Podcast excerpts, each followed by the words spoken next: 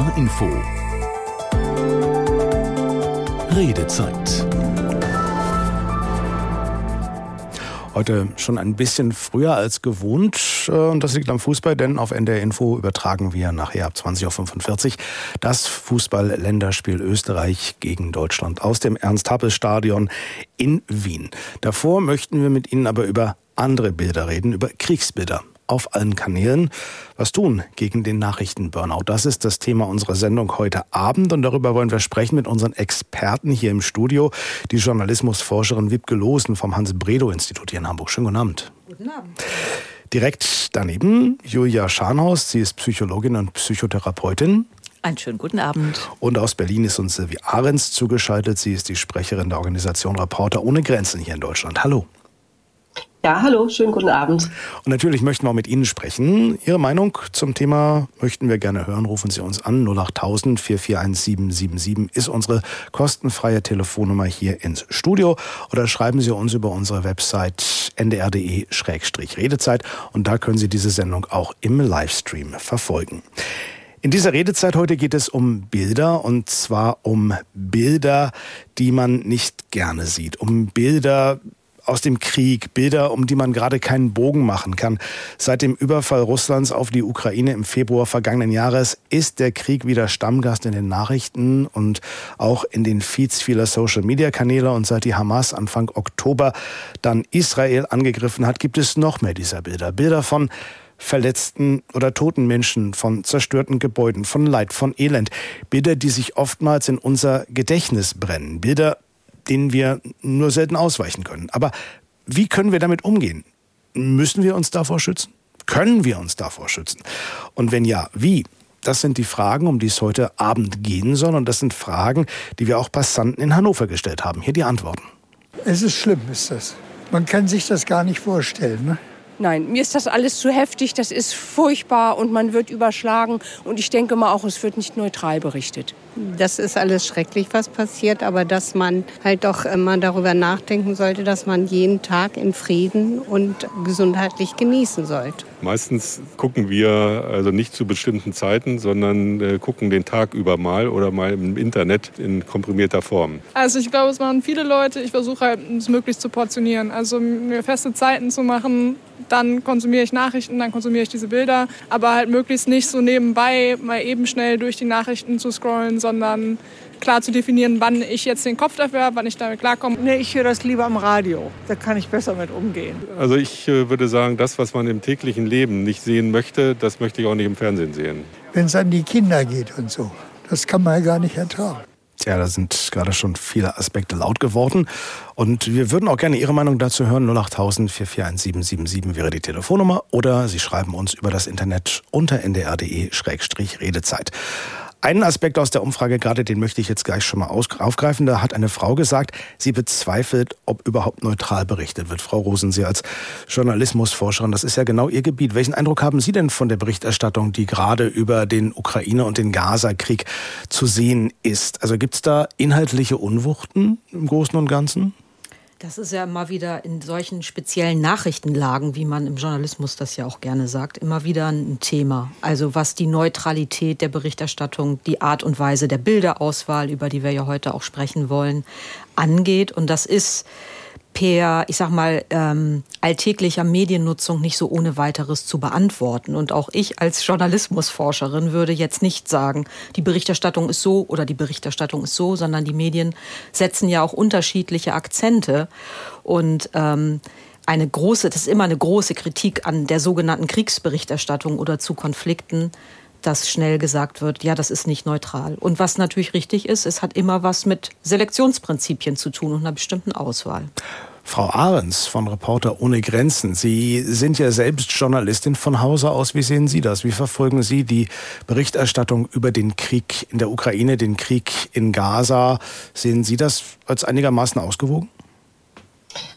Also ich muss sagen, ähm, ich verfolge das auf sehr, sehr vielen Wegen. Also klassische Medien, aber auch sehr viel über Social Media. Gerade gute Journalisten, die vor Ort sind, die vertrauenswürdig sind und wo ich mir auch sicher bin, dass sie sehr sauber recherchieren. Die sind für mich erstmal eine wahnsinnig gute Quelle, um mich zu informieren.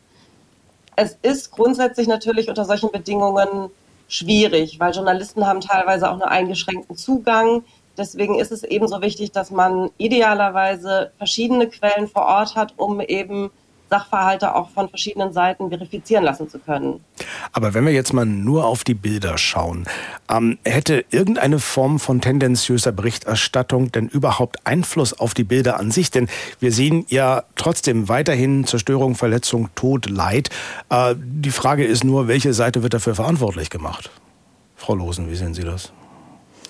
Also Bilder, wir reden ja heute Abend auch über Bildern, Bilder, weil Bilder so eine hohe Abbild, ähm, ja, wie soll man sagen, also so eine hohe Authentizität beigemessen wird. Vergessen wird dabei, dass die Wirkmächtigkeit wäre das Wort. Eine Wirkmächtigkeit, ja. genau, eine hohe Wirkmächtigkeit, aber eben auch, dass sie ein enges Verhältnis zur Realität haben. Also und dabei geht es aber auch immer um welches Bild wähle ich, äh, wie wähle ich den Ausschnitt eines bestimmten Bildes, was zeige ich, was zeige ich nicht. Da gibt es ja auch in, Disku in Redaktionen immer ähm, viel Diskussion darüber. Also in den äh, was wir jetzt von der Straßenumfrage gehört haben, beispielsweise sagte ein Mann, die Bilder von Kindern, das ist ja schrecklich, das kann man gar nicht ertragen. Ähm, in der, in der Auswahl geht es ja auch darum, sich zu fragen, bediene ich hier jetzt immer wieder ein gleichbleibendes Stereotyp oder ähm, kann ich einen anderen Ausschnitt beispielsweise wieder zeigen? Und ähm, was sollten oder was, was müssen Bilder aus einem Kriegsgebiet zeigen? Auch darüber gibt es sehr unterschiedliche Meinungen. Also wenn man jetzt beispielsweise einem Journalismus folgt, der einen konstruktiven eine konstruktive Attitüde hat. Also sagt, es geht nicht nur darum, hier Probleme aufzuzeigen, sondern auch ein Teil von Lösungen. Auch das ist, wird jetzt viel im Zusammenhang mit, mit dieser Art von Berichterstattung oder dem Friedensjournalismus diskutiert ähm, auf der einen Seite zeigen, was passiert und auf der anderen Seite aber auch möglicherweise Lösungen anbieten, sagen die einen. Die anderen sagen, nee, es geht hier vor allen Dingen darum, man muss ganz klar zeigen, was vor Ort passiert, damit auch Handlung entsteht. Ja, also da treffen ganz oft ähm, unterschiedliche Positionen aufeinander. Und wenn man jetzt Menschen fragt, die diese Nachrichten konsumieren, dazu kommen wir ja gleich auch noch, dann ist auch da oft ein sehr hoher Wunsch und Bedarf nach trotzdem konstruktiven Journalismus auch noch anzubieten und vielleicht Lösungen vorzuschlagen für Konflikte. Frau Ahrens, was meinen Sie? Was müssen, was sollen, was können Bilder aus einem Kriegsgebiet zeigen? Ähm, also ich glaube, dass es natürlich auch wichtig ist, dass man versteht, was vor Ort passiert. Und das bedeutet eben auch, dass man der Realität auf gewisse Art und Weise ins Auge schauen muss, aber man muss natürlich auch nicht alles zeigen. Und gerade gute Bildjournalisten schaffen es auch, Eindrücke zu transportieren, ohne dass es zu äh, blutrünstig wird oder dass wir sozusagen so schockiert sind, dass wir wegschauen. Denn das wollen wir ja auch nicht. Aber es ist tatsächlich natürlich wichtig, dass man erfährt, was vor Ort passiert. Genauso wichtig ist aber eben auch, dass es nicht um die reinen Bilder geht, sondern dass dies von Journalisten auch eingeordnet wird und differenziert betrachtet wird. Und ein guter Journalist würde eben auch nicht nur hingehen und eine Seite sich anschauen, sondern auch immer schauen, wie, wie kann ich das gewichten, welche Gründe gibt es dafür. Ähm, deswegen brauchen wir ja auch ausgebildete Journalisten, die ihr Handwerk gelernt haben. Ähm, wenn Sie uns noch Ihre Meinung dazu sagen wollen, rufen Sie uns gerne an 08000 441777 oder schreiben Sie uns unter ndr.de-redezeit. Frau Scharnhorst, meine Frage zu der Wirkmächtigkeit der Bilder. Ähm, ist ein Bild weniger schlimm oder vertrauenswürdiger, wenn es aus einer Quelle kommt, der man selbst vertraut? Also nimmt eine gute Quelle oder eine vertrauenswürdige Quelle so ein bisschen Druck aus dem Kessel, wenn man sich, wenn man mit solchen Bildern konfrontiert ist? Das kann man, glaube ich, nicht sagen, weil ähm, die Anmutung des Bildes ist erstmal immer die gleiche. Und ähm, ich denke sogar auch noch stärker als jetzt ähm, ja eine reine verbale Berichterstattung, also wo ich einen Artikel lese oder eine Radiosendung höre, weil Bilder natürlich viel mehr mit unseren Emotionen machen. Die sprechen uns viel stärker ungefiltert auch emotional an. Ähm, wenn Sie jetzt mir was berichten aus der Situation, dann ist das ja immer schon verarbeitet und vorgefiltert. Wenn ich jetzt ein Bild Bild sehe, egal wo das herkommt, ähm, spricht das ganz andere, ähm, ja auch Bereiche unserer Psyche annimmt und, und wirkt viel emotionaler als alles, was schon irgendwie verbal vorformuliert ist. Und ähm, da ist es, glaube ich, erstmal für die Wirkung auf uns völlig egal, woher die Quelle kommt, ob ich der vertraue oder nicht. Ähm, weil ich erstmal diesen unmittelbaren Eindruck habe, der irgendwelche Gefühle bei mir auslöst, ob gute oder schlechte. Ähm, Im zweiten Schritt kann ich mir denken, dass wir dann vielleicht anfangen, ähm, nochmal zu gucken, nicht zu sagen, ja, wer hat das Bild eigentlich gemacht und stimmt das wirklich? Ähm, das lesen wir jetzt ja auch immer nicht, dass einsortiert wird. Dieses Bild zeigt jetzt mutmaßlich dieses und jenes, nicht, weil man es nicht unbedingt verifizieren kann, wo das eigentlich herkommt und was das genau zeigt. Aber das wäre schon ein zweiter Schritt, das nochmal einzusortieren. Erstmal ähm, ist das einfach was, was auf unsere Emotionen ähm, ungebremst und pur wirkt. Frau Losen, wenn wir das mal vergleichen mit dem, was wir hier im deutschen Fernsehen sehen, habe ich immer das Gefühl, da ist man sehr vorsichtig, sehr zurückhaltend. Wenn man das jetzt vergleicht mit dem, was in anderen Ländern in den Nachrichten läuft, was beispielsweise die BBC macht, die Kollegen von ABC, CNN, NBC oder auch das israelische, das palästinensische, das libanesische Fernsehen, ähm, sind wir da irgendwie schon so ein bisschen abgeschirmt? Leben wir da in so einer kleinen abgeschotteten Zone, weil die Kollegen im Ausland da wesentlich härter rangehen? Das ist durchaus zum Teil so und ist auch immer wieder ja ein Thema in den Medien selbst, also über das berichtet wird. Beispielsweise die New York Times hat dieses oder jenes Bild veröffentlicht, wir machen das aber nicht. Süddeutsche Zeitung beispielsweise ähm, habe ich einen Artikel darüber gelesen, also wo praktisch auch gerechtfertigt wird, und das kennen wir auch aus anderen Konflikten, ähm, oder gerechtfertigt wird oder diskutiert wird darüber, was sind jetzt die Vor- und Nachteile, diese Bilder so oder so zu zeigen. Und dann entscheiden sich Redaktionen tatsächlich unterschiedlich. Ähm, die New York Times ähm, veröffentlicht das und die Süddeutsche Zeitung sagt, das veröffentlichen wir nicht. Also das hatten wir auch in anderen ähm, Konflikt- und Kriegssituation immer wieder. Das ist tatsächlich so, ja. Nun ist es ja so, dass beispielsweise die amerikanischen Kollegen das US-Fernsehen ganz groß damit ist, bevor sie irgendwelche wirklich schrecklichen Bilder zeigen, dann mhm. gibt es irgendwie so einen Hinweis, mhm. ähm, contains oder graphic content, uh, viewers discretion is advised. Also äh, Leute, wenn ihr das nicht sehen wollt, dann guckt jetzt mal ganz kurz weg. Ähm, Frau Scharnhaus, macht so ein, so, ein, so ein Hinweis Sinn, so nach dem Motto, mach jetzt mal ganz kurz für 30 Sekunden die Augen zu, wir zeigen Kriegsbilder oder ist das, ähm, macht das eher, hat das eher den gegenteiligen Effekt, dass man sagt, okay, ähm, ich will nicht hingucken, aber ich kann jetzt auch nicht weggucken? Ich fürchte fast, dass das tatsächlich den Effekt hat, nicht, dass man denkt, ja, was ist denn jetzt so schrecklich und da muss ich jetzt doch noch mal hingucken. Aber klar, man hätte die Chance, noch mal wegzugucken, aber dann fragt man sich, warum muss es denn überhaupt gezeigt werden? Ähm, und wie gesagt, das ist jetzt unabhängig auch vom Medium. Wir sprechen jetzt ja noch von relativ, sage ich mal, ähm, seriösen Medien mit mit hohem journalistischem Anspruch und die haben wir natürlich nicht nur. Ähm, da wird sich nicht so viel Gedanken drum gemacht, aber auch die ähm, scheinbar seriösen. Also ich selbst habe tatsächlich noch ein Bild Bild seit Jahrzehnten im Kopf, das der Spiegel mal veröffentlicht hat aus dem Vietnamkrieg. Und ähm, das äh, habe ich noch sehr deutlich im Hinterkopf. Und ich fürchte auch, dass wir uns selber nicht viel Gutes damit tun, wenn wir uns mit diesen Bildern so füttern lassen. Wir sollten uns da deutlich besser schützen. Noch schöner wäre das, wenn wir tatsächlich auch ein bisschen von den Medien da Unterstützung mehr bekämen. In Deutschland bekommen wir das. Ich denke, wir werden da ganz gut ähm, beschützt, dass das vorsortiert wird, was man uns zeigt und was nicht. Aber das ist in anderen Kulturen anders, ja. Rainer Münchow aus Hamburg ist am Telefon. Schönen guten Abend. Ja, schönen guten Abend Herr, in die Runde. Herr Münchow, wie ähm, gehen Sie mit diesen Bildern um, die aus den Kriegsgebieten zu uns kommen? Ähm, ja, mein Ansatz ist ähm, äh, ein sehr klassischer, spartanischer. Ähm, ich konsumiere sie nicht.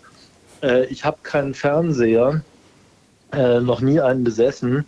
Äh, ich habe zwei Kinder großgezogen, die auch erwachsen geworden sind, zusammen mit meiner Frau, und ähm, habe denen einen solchen Medienkonsum auch beigebracht und ihnen das erläutert. Und die machen ähnlich heute und nutzen eben auch keine äh, streamenden äh, Media-Geschichten, wo sie die ganze Zeit nicht sehen wollen.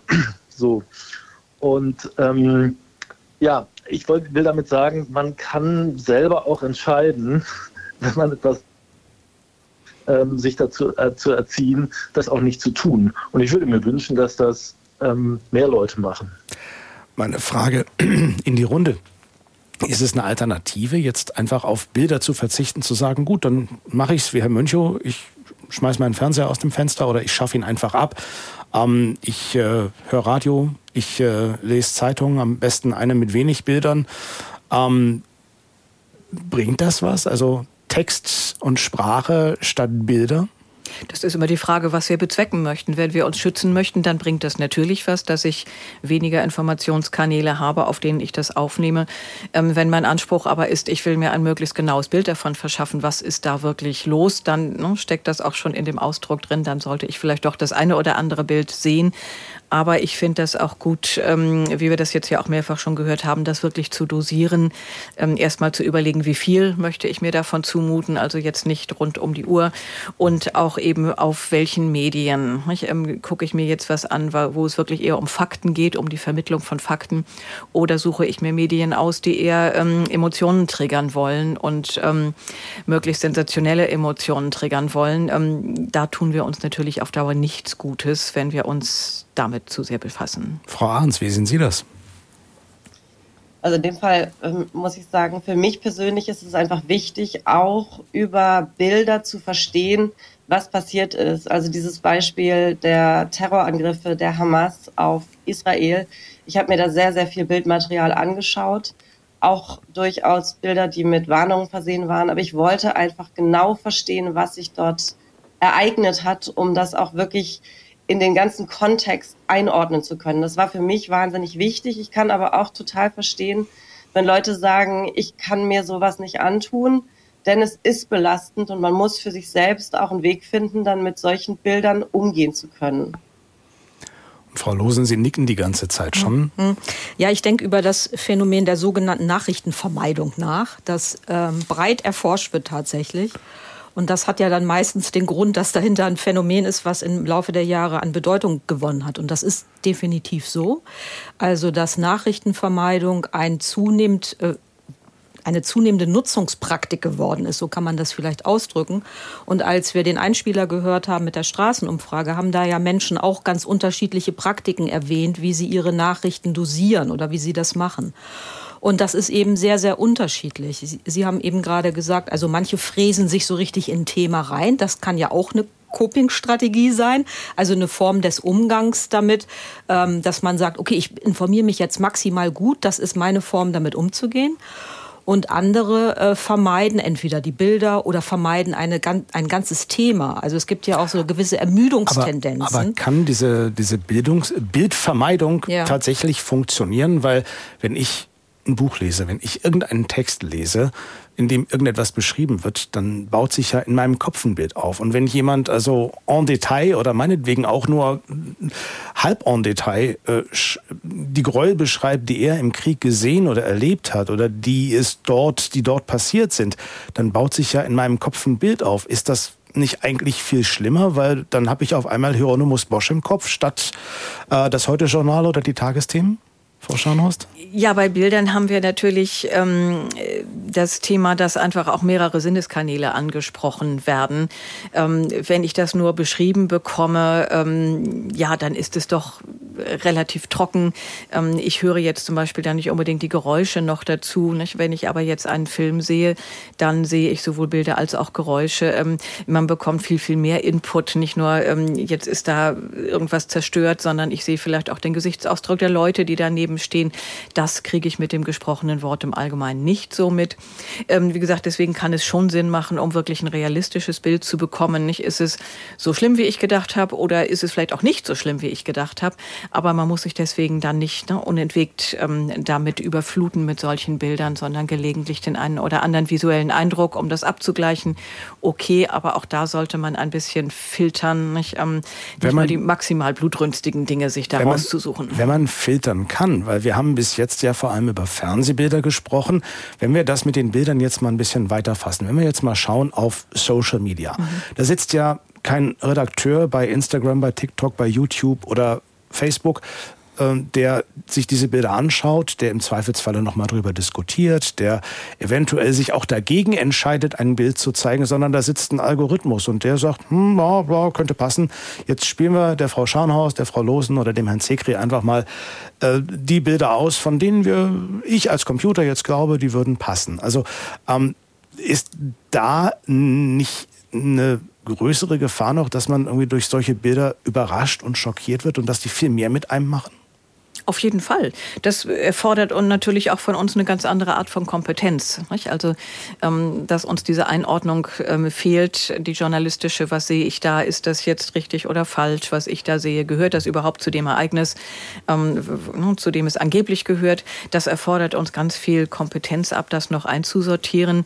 Und das ist die Frage, ob wir das immer tun und ob wir das können. Also von daher glaube ich, es ist dieser Überraschungseffekt und diese zusätzliche Arbeit, die wir leisten müssen, um das zu bewerten, glaube ich das jetzt oder nicht, ähm, das erfordert schon noch mehr ähm, ja, Fähigkeiten und kann uns auch dadurch äh, tiefer treffen, weil das eben so überraschend und ungefiltert kommt. Ich sehe Sie schon wieder nicken, Frau hm. Losen. Ja, das ist so meine Art. Ne? Bisher gab es auch nichts, wo ich den Kopf hätte schütteln müssen. Ähm, klar, also bei so, soziale Medien, wie Sie schon sagen, die sind kuratiert und man bekommt das gezeigt, was auf Nutzungspraktiken zurückgeht, die man vorher hat oder auch wie man seine Nachrichtenquellen oder überhaupt Quellen in diesem Newsfeed zusammengestellt hat. Und im Allgemeinen passiert da ja Nachrichtennutzung nebenbei sozusagen. Oder äh, Informationen kommen eben von Nicht-Nachrichtenquellen rein, über die man nicht so einen großen Einfluss hat. Und gleichzeitig ist aber so, dass gerade jüngere Menschen, die ja viel in sozialen Medien unterwegs sind, auch wiederum lernen, ähm, ihre Newsfeed zu kuratieren und dann bestimmte, bestimmten Quellen nicht mehr zu folgen. Aber das Prinzip, dass ein das sozusagen aus Versehen dann trifft, ähm, das äh, ist auf jeden Fall, oder die Wahrscheinlichkeit ist auf jeden Fall größer in sozialen Medien, ja. Frau Ahrens, leisten soziale Medien dem Journalismus einen Bärendienst? Nicht unbedingt. Also wenn ich jetzt mal weiter auch in andere Länder gucke, da ist es teilweise so, da haben wir quasi nur Staatspropaganda und der einzig unabhängige, wirklich kritische Journalismus, der gemacht wird, kommt dann eben zum Beispiel über sogenannte Bürgerjournalistinnen, über Social Media, also beispielsweise eben Facebook oder YouTube. Das heißt, in dem Fall ist es ein sehr, sehr gutes Medium, um Menschen überhaupt auch nochmal unabhängige Informationen zuzutragen. Deswegen würde ich das nicht per se verdammen. Naja gut, auf der anderen Seite schaue ich mir dann gerade noch das Video von irgendwelchen süßen Kätzchen an und auf einmal sehe ich äh, Bilder aus Gaza-Stadt, wo Menschen in Trümmern liegen. Es gibt ja natürlich auch Versuche, ähm, vertrauenswürdigen Journalismus zum Beispiel sichtbarer zu machen. Also wir haben ja vor einiger Zeit eben auch die Journalism Trust Initiative ins Leben gerufen. Da geht es im Prinzip darum, dass Medien, aber auch Bürgerjournalisten sich erstmal selbst evaluieren können. Da geht es im Wesentlichen um Transparenz, also wer sind die Geldgeber, nach welchen Statuten wird gearbeitet, wer besitzt ein Medium und so weiter.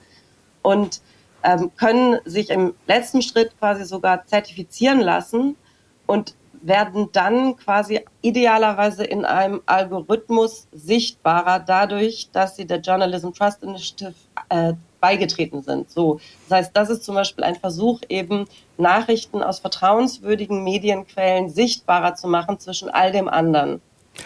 Nun muss man ja aber auch mal die Frage stellen, dass wir mit Gewalt ja eigentlich jeden Tag in irgendeiner Form in allen Medien konfrontiert sind.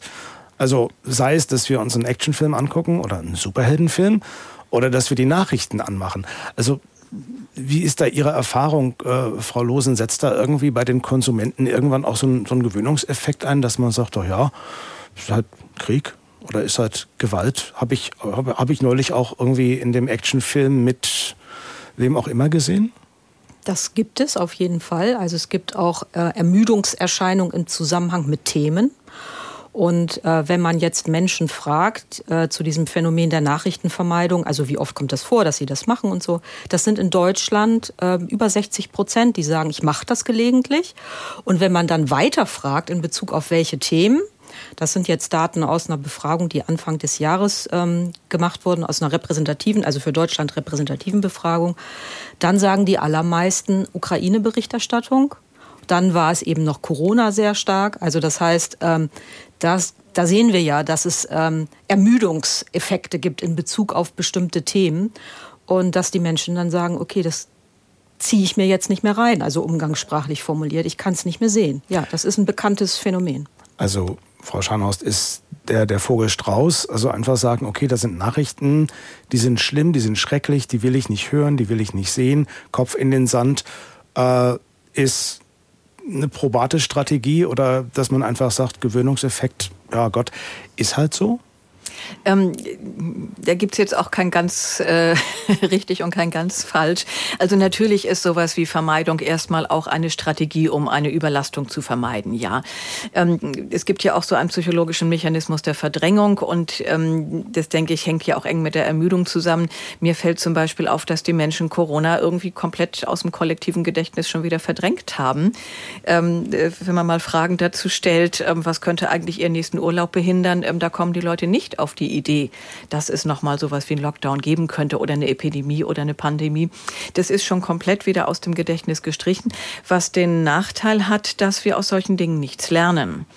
Wir sind also dann immer jetzt nach und nach in verschiedenen ähm, Krisenszenarien, in verschiedenen Erregungszuständen. Dann ist es erst Corona, dann ist es Ukraine, dann ist es Energiemangel, dann ist es Klimawandel, dann ist es jetzt Nahostkrieg. Ähm, und ähm, wenn wir das immer nur einmal kurz ähm, aufnehmen und anschließend wieder verdrängen, dann lernen wir nichts draus, ähm, dass wir uns vorbereiten können, zum Beispiel auf Krisen oder uns Gedanken machen, was können wir eigentlich tun, damit ähm, Kriege verhindert werden oder wenn es doch einen Aber gäbe, was würde ich hier eigentlich tun?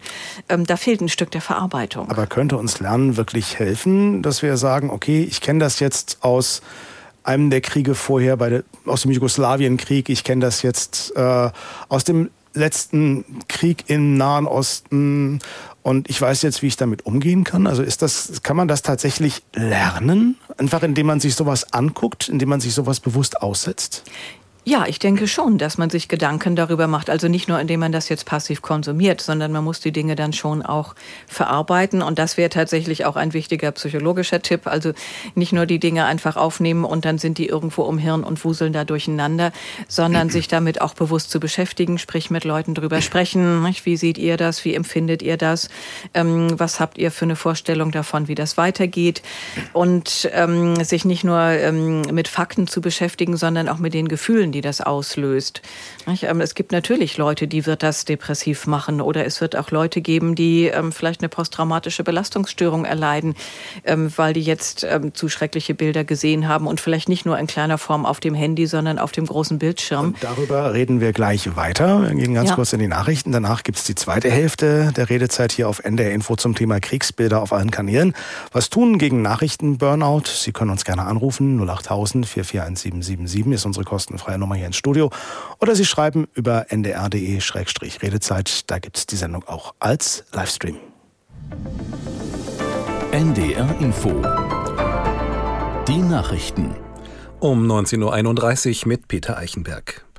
Auch eine knappe Woche nach dem Urteil des Bundesverfassungsgerichts zum Haushalt ist unklar, wie es nun weitergeht. Die Abgeordneten des Haushaltsausschusses haben heute Experten dazu befragt. Aus Berlin Torben Ostermann. Acht Experten und zwei Stunden Zeit. Die Einschätzungen darüber, was erlaubt und vor allem auch ratsam ist, gingen teilweise weit auseinander. Auch in der Frage, ob der Haushalt für das Jahr 2024 überhaupt beschlossen werden kann. Verschiedene Szenarien werden momentan diskutiert. Um die nun fehlenden 60 Milliarden Euro aus dem Klima- und Transformationsfonds zu ersetzen, könnten bestimmte Projekte gestrichen werden. Mehrere Experten warnten in der Anhörung vor einer weiter schwächelnden Wirtschaft, sollten bestimmte Investitionen nun nicht getätigt werden. Das Thema Antisemitismus hat heute im Mittelpunkt der Islamkonferenz in Berlin gestanden. Bundesinnenministerin Faeser forderte von muslimischen Verbänden ein deutlicheres Bekenntnis gegen Judenfeindlichkeit. Aus Berlin Dietrich Karl Meurer. Es reiche nicht, eine Synagoge zu besuchen und sich dort gegen Terror und Antisemitismus zu wenden, ohne dies in Moscheen und auch online zu kommunizieren. Nur wenn das Bekenntnis gegen Antisemitismus breit und offen vermittelt werde, könne es als ehrlich und ernst gemeint verstanden werden. Die Ministerin erklärte, dass sich Antisemitismus in Deutschland in vielen Formen zeigt und auch von Muslimen ausgeht. Dennoch wandte sie sich gegen einen Generalverdacht gegen Muslime. Im Nahen Osten wächst die Hoffnung auf eine Freilassung israelischer Geiseln aus der Gewalt der Hamas. Israels Ministerpräsident Netanyahu sagte, es könne bald gute Nachrichten geben. Aus dem Emirat Katar hieß es, die Verhandlungen seien in einer kritischen letzten Phase. Katar nimmt bei den Gesprächen eine Vermittlerrolle ein. Nach Medienberichten sieht das geplante Abkommen vor, dass zunächst 50 der mehr als 200 Geiseln schrittweise freikommen. Im Gegenzug soll Israel zahlreiche palästinensische Häftlinge aus Gefängnissen entlassen. Verteidigungsminister Pistorius hat der Ukraine weitere Militärhilfe zugesagt. Das Paket hat ein Volumen von 1,3 Milliarden Euro. Aus Kiew Rebecca Barth. 20.000 Schuss Artilleriemunition, Antipanzerminen und weitere vier Iris-T-Flugabwehrsysteme. Mit diesem neuen Hilfspaket ist Verteidigungsminister Boris Pistorius heute in die Ukraine gereist. Er sei sich sicher, dass dieses Paket der Ukraine im Kampf gegen die russische Aggression helfen könne, sagte Pistorius am Nachmittag in Kiew. Artilleriemunition und Flugabwehr sind aus ukrainischer Sicht entscheidend für den Verteidigungskampf gegen Russland. Die ukrainische Führung hatte in der Vergangenheit mehrmals solche Waffenlieferungen gefordert. Das Wetter in Norddeutschland nachts meist trocken, nur einzelne Schauer, Tiefstwerte minus 1 bis minus 5 Grad. Morgen tagsüber trocken, Temperaturen 2 bis 9 Grad. Die weiteren Aussichten am Donnerstag zeitweise Schauer 9 bis 13 Grad. Das waren die Nachrichten. NDR Info Redezeit Und die steht heute Abend unter dem Motto Kriegsbilder auf allen Kanälen. Was tun gegen den Nachrichtenburnout? Dazu haben wir uns Experten eingeladen. Die Journalismusforscherin Wipke Losen vom Hans-Bredow-Institut hier in Hamburg ist im Studio, ebenso wie die Psychologin und Psychotherapeutin Julia Scharnhorst. Und aus Berlin ist uns Silvi Ahrens zugeschaltet. Sie ist die Sprecherin der Organisation Reporter ohne Grenzen hier in Deutschland. Wer noch fehlt, das sind Sie. Rufen Sie uns gerne an 08000 441777. Die Nummer ist kostenfrei oder schreiben Sie uns unter ndr.de-redezeit. Wir haben vor den Nachrichten gerade über eine Strategie gesprochen, wie man mit diesen Bildern umgehen kann, nämlich indem man es einfach lässt, indem man einfach den Fernseher auslässt, Social Media vermeidet. Das hat uns zum Beispiel auch Herr oder Frau A. Hopprath per Mail geschrieben. Das klingt jetzt ein bisschen so, als äh, sollte man äh, in diesen Zeiten die Realität ausblenden. Und unser Kla Hörer Klaus Becker aus Lüneburg, der schreibt, das Problem ist meines Erachtens nicht unbedingt die Weltlage, Kriege an sich, so schrecklich das sein mag, sondern die ständige Verfügbarkeit und dass Nachrichten sich am besten verkaufen, wenn sie über Katastrophen berichten. Ich persönlich prüfe erst einmal meine direkte persönliche Betroffenheit. Danach entscheide ich, inwieweit ich mich darauf überhaupt einlasse. Früher gab es auch schlimme Kriege und Naturkatastrophen. Es konnte nur nicht so intensiv darüber berichtet werden. Ansonsten ist es auch mal gut, überhaupt keine Nachrichten zu schauen. Mir hat im Urlaub jedenfalls nichts gefehlt, wenn ich eine Woche nicht wusste, was so passierte. Frau Losen, Nachrichten als Geschäft, Bilder als Ware? Auf jeden Fall, auf jeden Fall. Mir fällt aber noch ein anderer Aspekt ein, also dieses ähm, im, im, Urlaub mal komplett aus der Nachrichtenlage raus zu sein oder aus Nachrichten. Ich glaube, das kennen wir alle, dass das sehr, sehr erholsam ist. Aber gleichzeitig haben viele Menschen auch das Pflichtbewusstsein sozusagen, sich informiert zu halten, als das, was, was wir so als guter Bürger, gute Bürgerin verstehen. Das heißt, das ist bei vielen Menschen gar nicht mal eben so leicht gemacht, sondern im Gegenteil, die erzeugen zum Teil dadurch einen anderen Stress, dass jetzt denken, okay, ich bin jetzt nicht informiert, ich kann jetzt nicht mitreden. Das ist doch die Aufgabe für, für mich auch als guter Bürger, als gute Bürgerin, die Nachrichten zu verfolgen. Das sind ganz oft, wenn man also aus der Nutzungsforschung weiß man das, ähm, widerstreitende Interessen durchaus. Nun ist es ja zum einen so, dass wenn wir als Erwachsene den Fernseher anmachen, das Radio anmachen, die Zeitung aufschlagen oder das, die Zeitschrift, ähm, dann entscheiden wir uns bewusst dafür, dass wir uns Dinge ansehen wollen oder dass wir uns über Dinge informieren wollen. Aber wir haben ja gerade schon so ein bisschen über Social Media gesprochen, dass dann erst das Katzenvideo kommt und dann das Video aus Gaza-Stadt. Und äh, Christa Mann aus Hildesheim ist jetzt in der Leitung. Die sieht darin auch ein größeres Problem. Schönen guten Abend, Frau Mann. Ja, guten Abend. Sie äh, sehen, dass äh, Kinder und Jugendliche diese Bilder ja auch irgendwie im Fernsehen oder auf Social Media mitkriegen und äh, das ist nicht ganz so ihrs, oder? Also, mich hat gestört, dass bis jetzt nur über die Möglichkeit gesprochen wurde, dass Erwachsene die Fähigkeit haben, abzuschalten und sich das Ganze häppchenweise oder auch gar nicht äh, zuzumuten. Aber es wurde nicht seitens Ihres Teams darüber gesprochen, wie Bilder auf Kinder wirken. Die Sendung dauert ja noch einen Moment und wir wollten ja, das Thema definitiv nicht außen vor lassen. Gemeldet, ja. weil, ich nicht, weil ich nicht warten wollte, ob Sie vielleicht fünf Minuten vor acht doch noch den Einfall haben. Also ich meine, das ist ganz wichtig, dass das bitte beachtet wird. Und zwar seitens der Medien generell, die Bilder verbreiten, sei es ARD oder ZDF man muss immer damit rechnen, dass Kinder zu den Nachrichtenzeiten mit dabei sitzen. Und ich bin der Meinung, sie sollten das viel mehr filtern. Ist es da nicht können vielleicht ja in irgendwelchen Apps für Leute äh, noch das weiter aufbereiten, die das sich zumuten wollen, gerne.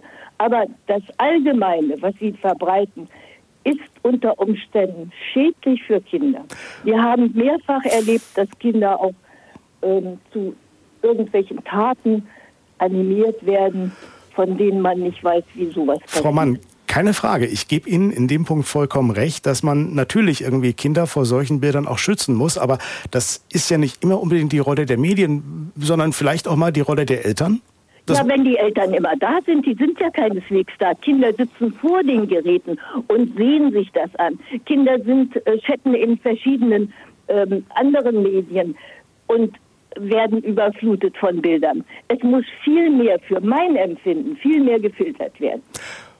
Frau Losen, ist mehr Filtern die Lösung, einfach zu sagen, okay, ähm, das sind Bilder, die sind nicht schön, äh, die könnten Menschen verstören. Ähm, zeigen wir sie einfach nicht. Da drehen wir uns ein bisschen im Kreis, darüber haben wir ja gerade schon gesprochen, aber ähm, hätte Frau Mann da einen Punkt, wenn wir jetzt sagen würden, okay, wir ähm, zeigen irgendwie nur verpixelte Fotos und bloß keine Bilder mehr, die in irgendeiner Form schädlich sein können? Also zunächst mal will ich sagen, dass Frau Mann einen ganz wichtigen Punkt anspricht. Also, dass sie sagt, die Mediennutzung von Kindern, da reden wir noch mal über was anderes, als wenn das um Erwachsene geht. Das ist ein ganz, ganz zentraler Punkt. Den hatten wir bisher in der Tat noch nicht so angesprochen. Und äh, da wäre für mich jetzt nicht die Konsequenz daraus, die Nachrichten insgesamt äh, ich sage jetzt mal in Anführungsstrichen, kinderfreundlicher zu machen oder äh, kinderschützender zu machen. Durchaus kann man aber überlegen, ob bestimmte Prinzipien, die in Kindernachrichten angewandt werden, die nämlich oft sind, ähm, jetzt berichten wir mal auch durchaus aus dem Krieg, aber jetzt machen wir auch mal wieder was Schönes.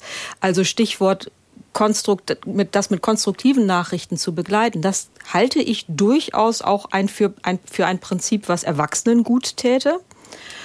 Ähm, ich antworte jetzt auch noch mal als, als Mutter einer 16-jährigen Tochter und nicht als Wissenschaftlerin, die jetzt speziell dazu forscht.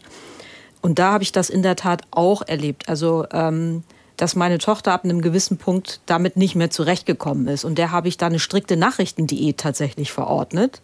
Gesagt, okay, du hast jetzt die Erlaubnis äh, oder auch die Anordnung, dich darüber nicht weiter zu informieren. So, und was man aber wiederum auch nicht, äh, das ist ein Stück Entlastung gewesen, also weil die ist auch recht verantwortungsbewusst im, im sich informieren.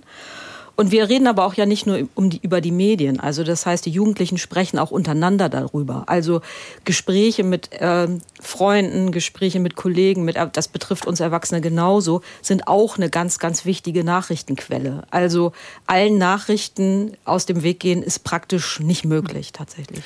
Halte ich auch für unrealistisch, mhm. dass wir Kinder in der Form schützen, ähm, weil eben ne, Informationen ja aus den verschiedensten Kanälen kommen und eben nicht nur, wenn die Eltern abends die Nachrichten gucken, sondern aus allen möglichen. Die Kinder zeigen sich ja auch gegenseitig ihre Handys. Selbst wenn ich jetzt irgendwie eine Sperre einrichte ähm, auf dem Handy meines Kindes, dann guckt das auf dem Schulhof doch beim anderen. Also das können wir tatsächlich nicht vermeiden. Das ist schon was, wo aber die Eltern, denke ich, auch gefordert sind, das zu begleiten, also die Kinder dafür zu sensibilisieren, wie sie diese ähm, Nachrichten oder diese Medien konsumieren und sie dann auch dabei zu begleiten, wenn die sich vielleicht mal ähm, vertan haben und sich jetzt irgendwas angeguckt haben, was die wirklich ganz furchtbar gruselt und verschreckt. Aber ähm, was, was kann man denn als, als, als Elternteil noch tun? Also wenn man, wenn man jetzt nicht irgendwie das Kind auf Nachrichtendiät setzen will oder kann, weil man weiß, die Nachrichten kommen sowieso, in irgendeiner Form zum Kind.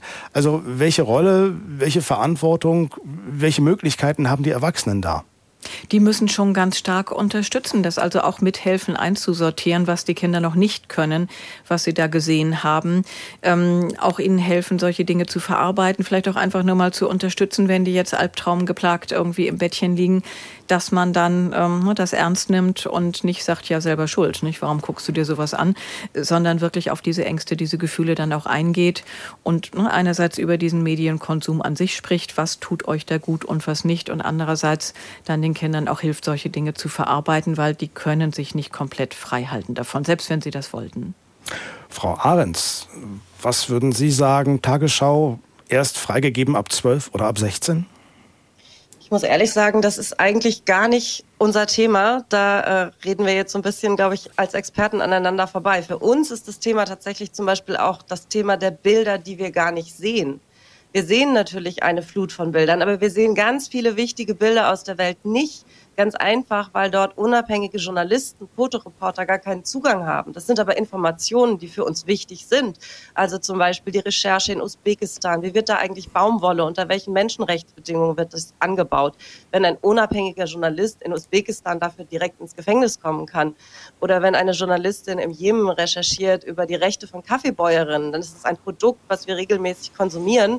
Aber die Hintergründe erfahren wir nicht weil darüber in vielen Fällen nicht berichtet werden kann. Ne? Ich möchte es einfach nur noch mal sagen, wir sind eine Pressefreiheitsorganisation und für uns spielen eben auch diese Bedingungen eine Rolle, welche Bilder bekommen wir alle gar nicht zu sehen, weil die Arbeitsbedingungen für die Leute gar nicht möglich sind. Und ich denke immer, Menschen können ja über ganz viele Dinge im Leben nur eine informierte Entscheidung treffen, auch eine aufgeklärte Entscheidung, wenn sie den Zugang zu möglichst viel Informationen haben. Und da sehen wir eben, dass aus vielen Teilen der Welt einfach, weil die Arbeitsbedingungen für Journalistinnen so restriktiv sind, wir Bilder, die für uns wichtig wären, gar nicht zu sehen bekommen. Auf der anderen Seite haben wir es ja jetzt erstmal mit den Bildern zu tun, die wir tatsächlich zu sehen kriegen und die ja auch was mit uns machen und äh, über die man vielleicht ja auch mal sprechen sollte. Nun ist es so, dass ähm, Sie äh, als, als Journalistin zur Not sich an Kollegen wenden können und sagen, ja, du, diese, dieser Film, den ich da gerade gesehen habe, der macht irgendwas mit mir, lass uns mal drüber reden.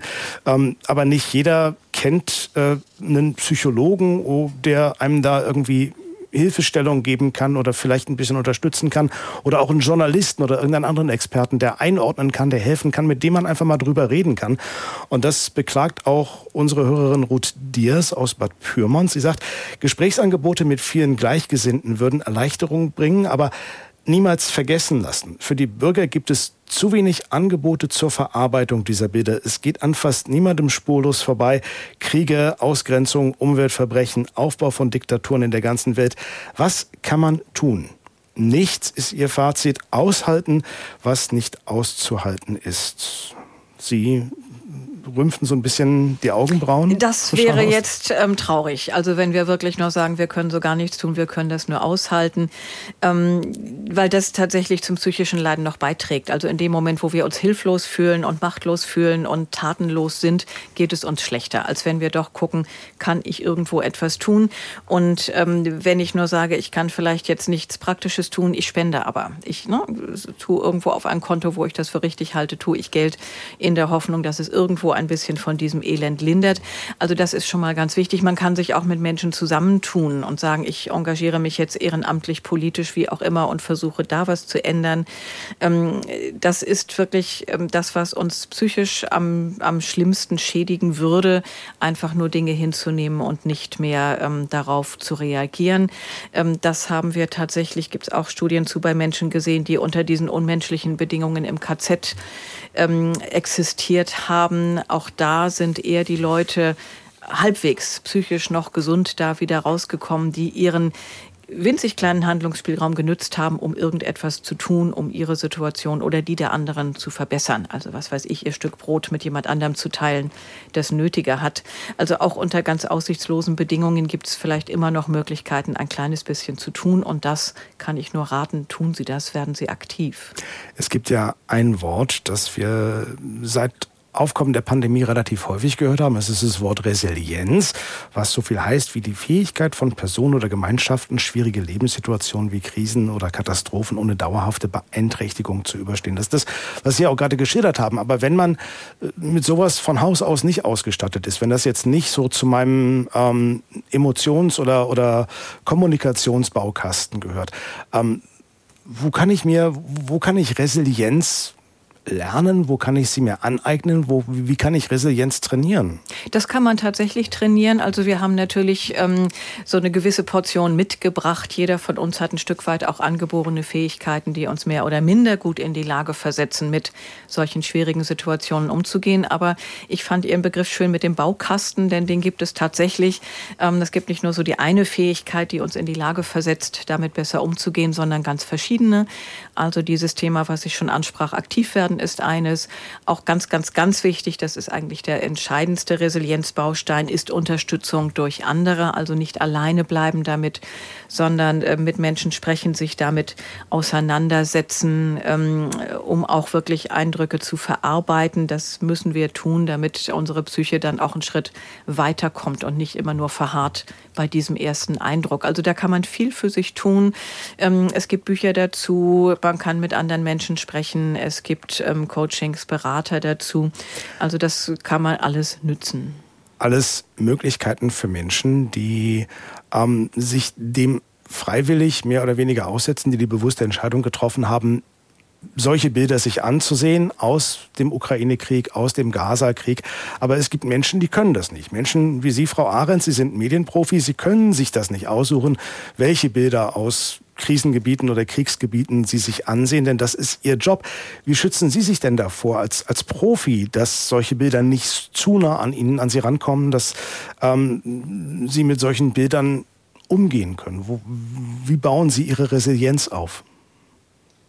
Also ich würde sagen, ich sehe das erstmal gar nicht so negativ, dass viele Bilder auch sehr nah an mich herankommen. Also natürlich, wenn ich jetzt gerade sehe, wie viele Journalistinnen und Journalisten im Gazastreifen, äh, Israel, Libanon jetzt schon im Zuge des neuen Krieges ums Leben gekommen sind und ich sehe die Bilder, die Gesichter der Menschen dazu, die ähm, getötet wurden, dann ähm, betrifft mich das natürlich wahnsinnig. Gleichzeitig motiviert es mich aber auch für meine Arbeit, weil ich weiß, dass was ich tue, ist ein kleiner Baustein dazu, ähm, auch für Sicherheit von Menschen zu sorgen, mich dafür einzusetzen, dass es eben sowas beispielsweise in Kriegs- und Krisengebieten Schutzausrüstung für Berichterstattende geliefert werden. Also das heißt, für mich ist das erstmal auch ein Motivator, weil die Menschen bekommen ein Gesicht und sie sind nicht weit weg. Also ich habe das Gefühl, die Menschen, für die ich arbeite, die sind auf einmal sehr, sehr nah.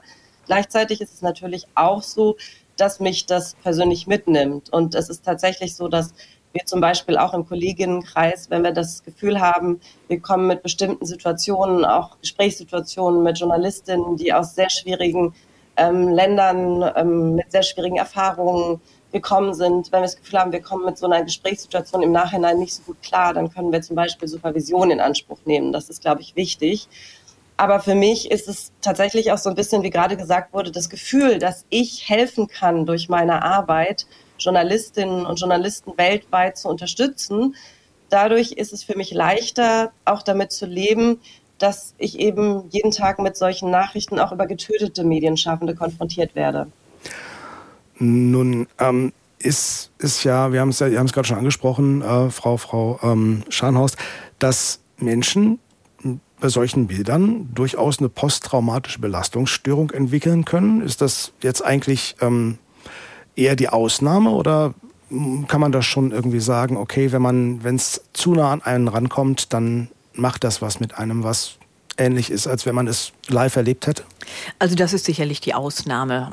Ähm, ich denke mal, das ist noch was anderes, wie wir ja auch gehört haben, wenn man da persönliche Dinge mit verbindet. Wir gucken ja ein bisschen auf das, aus Distanz da auf die Dinge. Ähm, wenn ich jetzt wüsste, meine Familie sitzt da vor Ort und ich sehe die Bilder, wäre das nochmal ein ganz anderer Eindruck. Ähm, ich glaube eher, was häufiger auftreten wird, ist, ist sowas wie eine Depression ähm, weil man sich hilflos fühlt, machtlos fühlt. Wir haben das ja schon gehört von der Hörerin. Ähm, und das sind ja so typische Gefühle, die auch mit einer Depression verbunden sind, nicht dieses viele Leid und ich kann nichts tun. Ähm, umso wichtiger ist es irgendwie doch zu versuchen, wo kann ich sinnvoll noch agieren. Nicht? Wir haben das ja eben auch gehört, zu sagen, ja, Berichterstattung ist dann sinnvoll, ähm, dass auch dieses persönliche Leid nicht einfach ganz umsonst ist, sondern dass man das irgendwie umwandelt in was Nützliches, was irgendwo einen kleinen Teil dieser Welt vielleicht doch vorwärts bringt. Das macht es dann schon leichter. Aber wenn man solche Symptome an sich entdeckt und das Gefühl hat, das lässt einen überhaupt nicht los, und das kann passieren, nicht? dass man da wirklich nicht mehr schlafen kann, nur noch am Grübeln ist, ähm, dann sollte man sich professionelle Hilfe suchen. Je früher man das tut, umso eher kann man das verhindern, dass sich das wirklich ähm, chronifiziert und verfestigt. Ähm, von daher macht es Sinn, sich wirklich damit zu beschäftigen, ähm, auch diese Gefühle zu verarbeiten. Man kann Dinge aufschreiben, also so eine Art Tagebuch führen oder äh, vielleicht kann man Musik machen oder malen oder ähm, wie auch immer das in irgendeine kreative Form umsetzen, um da nicht ähm, einfach nur gefangen zu bleiben in dieser immer gleichen Gefühlslage. Frau Losen, braucht man als äh, Medienkonsument in der heutigen Zeit, wo wir halt nicht nur drei Fernsehprogramme und drei Hörfunkprogramme haben und die Lokalzeitung, sondern wo es tatsächlich alle, wo einem alle Kommunikationswege offen stehen. Ich kann hier von meinem Schreibtisch aus äh, japanisches Fernsehen gucken, wenn ich möchte. Ich kann mich über das Internet, über alle seriösen und weniger seriösen Kanäle informieren. Ich kann alle Zeitungen lesen, die online verfügbar sind. Braucht es da irgendwie eine Nachrichtenstrategie, um mit dieser ganzen Informationsflut umzugehen, um die auch richtig wegzusortieren oder vielleicht sogar ein Training? Müssen wir das in der Schule lernen? Tun wir ja, also mehr und mehr. Also äh, tatsächlich haben die meisten Menschen ja, das hören wir ja auch aus den, was, was Menschen hier sagen, die anrufen oder aus der Straßenumfrage oder im Freundeskreis oder so, haben eine Nachrichtenstrategie zunehmend. Ähm, was aber jetzt in diesem letzten Teil der Diskussion ja nochmal deutlich geworden ist. Und ich finde, das ist ganz wichtig zu differenzieren. Wir reden ja hier nicht nur darüber, dass die Medien über was berichten und wie gehen wir damit um, sondern wir äh, reden über ganz zentrale Konflikte auf der Welt und in der Gesellschaft. So.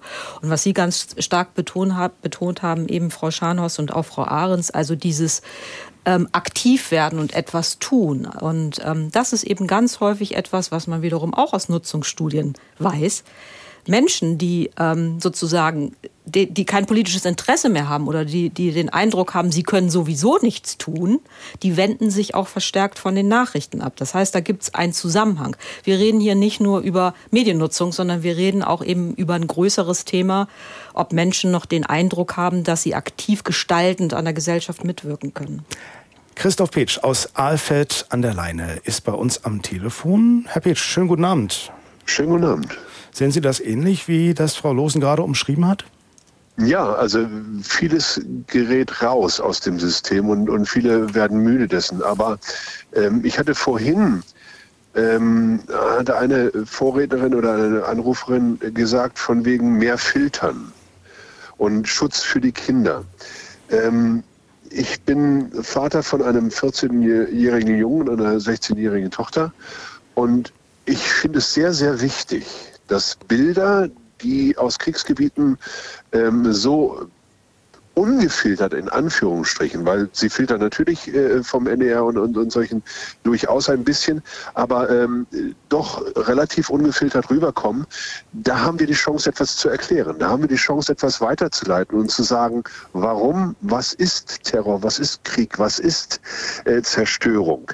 Viele von den Jugendlichen, die ähm, ich hier in meinem Umge äh, Umgebung habe, ähm, fragen sich, warum kommen denn diese ganzen Flüchtlinge hierher? Warum, warum gehen die da weg? Dann kann ich es ihnen erklären. Ähm, viele verstehen die älteren Leute nicht, die jetzt Angst haben, weil sie Bilder ihres Krieges von vor äh, 70 Jahren sehen. Ähm, die verstehen die jungen Leute nicht und umgekehrt.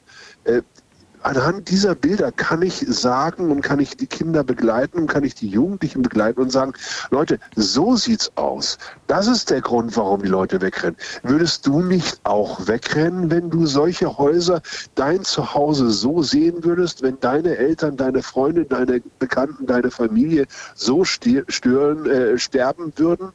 Ähm, also ich finde es sehr gut, insbesondere, dass dann auch gesagt wird, und wir können es manchmal, ich lese sehr viel äh, Online-Tagesschau, äh, gesagt wird, und wir können es nur von einer Seite betrachten. Wir können es nur so weiterleiten, wie wir es gehört haben, gesehen haben, fotografiert haben, aber wir können es nicht unabhängig betrachten. Das heißt, wir können dann unseren Kindern erläutern, Leute, ihr müsst eure eigene Meinung bilden aber guckt euch die Bilder an. Begreift es. Spielt nicht nur Kinder ähm, Schießspiele auf, auf dem ähm, Computer. Computer, sondern äh, das ist die Wirklichkeit, das ist die Gefahr, das ist das, was passieren kann, wenn ihr nicht alle für den Frieden einsteht und wenn ihr nicht alle was dafür macht. Herr Petsch, vielen, vielen herzlichen Dank. Unsere Redezeit geht langsam zu Ende und ich möchte Sie beschließen mit einer Mail von Anna Zickert aus Hamburg, die äh, vieles von dem, was wir heute besprochen haben, auch für sich selbst umsetzt. Also äh, Nachrichtenkonsum dosieren, hören statt sehen. Aber einen ihrer Punkte, den hatten wir heute noch nicht. Und sie empfiehlt gute Nachrichten, damit die Welt nicht allzu negativ und schlecht erscheint. Und sie schreibt, es gibt inzwischen sogar mehrere Anbieter für Handy und PC, die Good News Apps äh, anbieten, die man sich dann aufs Handy runterladen kann. Vielleicht ist das auch ein Weg, mit äh, solchen Bildern umzugehen, wenn sie einem doch zu sehr ähm, an die Nieren gehen oder ans Herz. Das war unsere Redezeit hier auf NDR Info für heute Abend. Gleich gibt es die Tagesschau um 20 Uhr, wahrscheinlich auch wieder mit jenen Bildern, über die wir heute Abend gesprochen haben. Und auch morgen möchten wir mit Ihnen diskutieren. Dann begrüßt Sie Herr Nina Zimmermann ab kurz nach halb neun mit dem Thema Vier-Tage-Woche gefordert. Ein Modell, das glücklich macht. Wenn Sie möchten, können Sie uns jetzt schon Ihre Meinung dazu schreiben unter ndr.de-redezeit oder Sie rufen uns an. Das geht morgen ab 19.30 Uhr. An dieser Stelle nochmal vielen Dank an unsere Gäste, die Medienforscherin Wiebke Losen vom Hamburger Hans-Bredow-Institut, die Psychologin und Psychotherapeutin Julia Scharnhorst und Silvi Ahrens von Reporter ohne Grenzen. Und mein Name ist Marius Zekri. Ich bedanke mich ganz herzlich fürs Zuhören. Wenn Sie nochmal reinhören wollen, wenn Sie sich das Ganze nochmal anschauen wollen, geht das auch. Sie Sie finden diese Sendung als Mitschnitt dann in, auf unserer Webseite unter ndr.de-redezeit. Mein Name ist Marius Zekri. Schönen Abend. Tschüss.